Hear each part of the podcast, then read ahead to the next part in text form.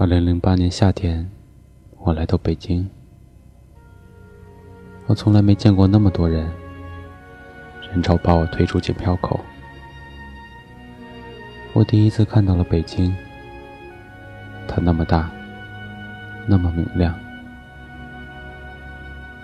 出站的人海里，应该留下过你的影子。我从来没想到遇上你，但后来我们推算时间。北奥那年夏天，也是你第一次来北京。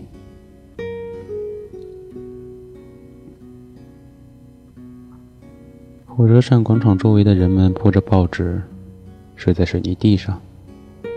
小旅馆拉客的人不断说着：“住宿五十，国营旅馆。”东三环的房子很贵，但还没到五万一平。我租了一套两居室，三千块，现在大概要一万块了吧。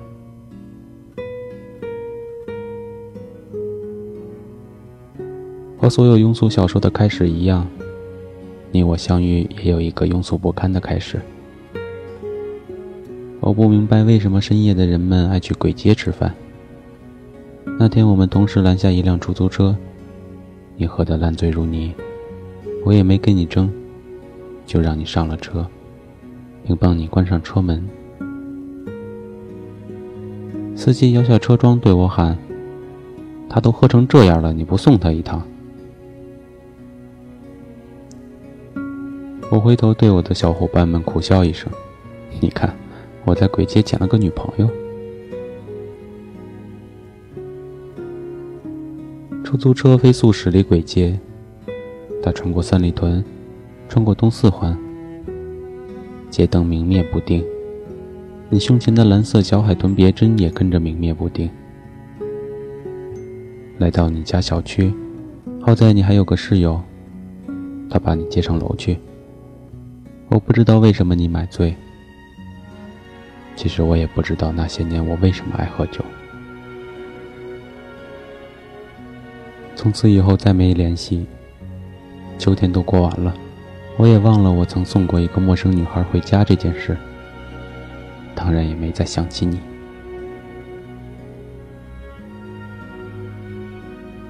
我在一家设计公司，穷于应付每天的设计提案。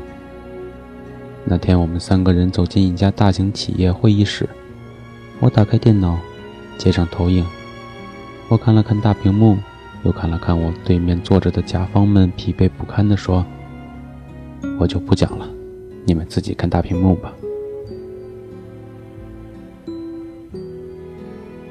他们面面相觑，显然不知道这个设计师是在搞行为艺术，还是不想做这个案子了。有个女孩腾地站起来，大声说：“你作为设计师不讲设计理念，我们怎么看得懂？”我一下就认出了你，胸前别着一只小海豚，闪闪发光。另一个设计师打了圆场，提案后来是过了还是继续修改，我已经忘记了。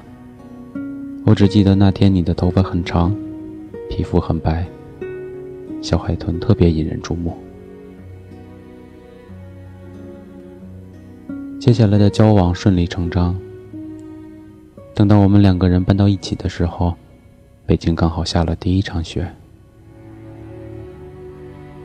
我送你一只金色小海豚，西单买的，一千零二十八块。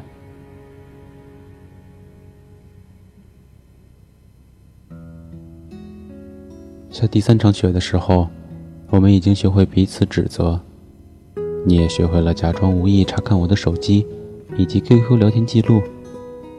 这是一个多么可怕的习惯！那时我们都不知道。至今，我仍然痛恨有些女同事在聊天的时候总爱用“亲”或者“亲爱的”当开头。有些事情无法解释，但偏偏你什么都要个解释。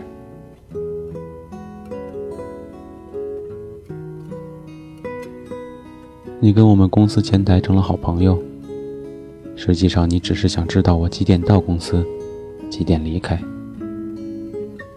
你把我所有的朋友电话都存了一遍。那时候我们不知道，爱情是世界上最没安全感的东西。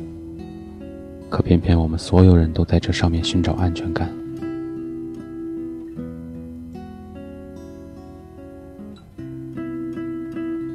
十七楼，你说跳就跳；东三环车流如海，你说撞就撞；玻璃杯，你动不动就砸碎了割手腕。这些事情你都做过。你每一次自杀事件都让我们所有的朋友崩溃。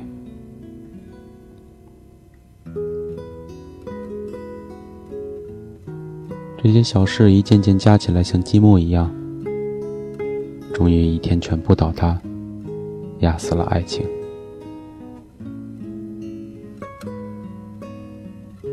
第四场雪还没落下，我们已经分道扬镳。后来我们再没见过。我搬走的那天，你坐在卫生间里哭着给我发短信。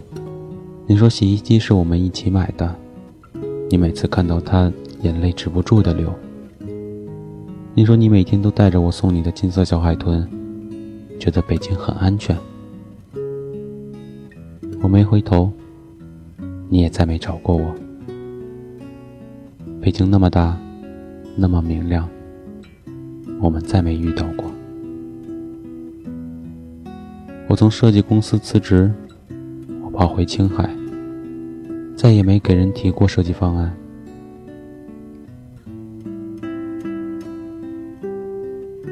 我开始厌恶这个行业。我换了手机，换了城市，甚至我换了一轮朋友，但我也不知道，这都是在躲着和你有关的一切。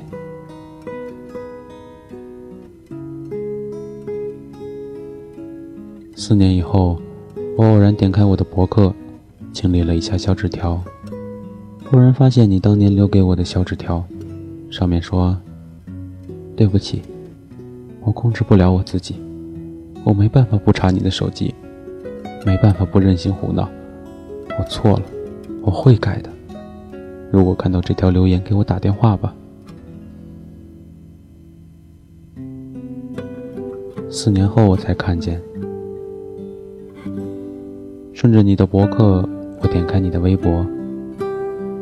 二零零九年空白，二零一零年空白，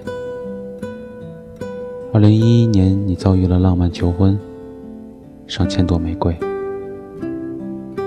二零一二年你们在五星酒店举办婚礼，声势浩大。我像疯了一样去看你每一张照片。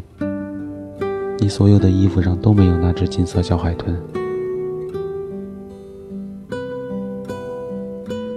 你的老公算是个大 V，衣着讲究，蓝黑色西装，带暗纹的皮鞋，黑色衬衣，一看便是出自你的选材与搭配。我也见过你老公，我们一起喝酒，听他吹牛逼。听他说如何一边花天酒地一边哄好老婆。他说回家前他会删除所有的应用程序，微博、微信，甚至那些我从来没有用过的陌陌。他在说你们无比恩爱的时候，眼里闪过一丝狡黠。如果能骗你一辈子，那也是幸福吧。我这样盯着他的手机想。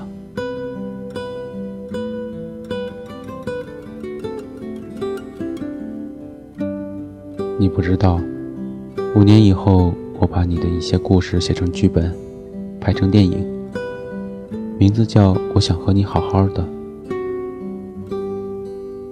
当我看完这部电影，我才明白，当初我们为什么没能好好在一起。我知道你会看到这部电影，我几乎能想象出来，在电影院灯光亮起的时候。你会跟你老公或者闺蜜说：“跟当年的我好像啊。”但你不会知道，那就是你我当年。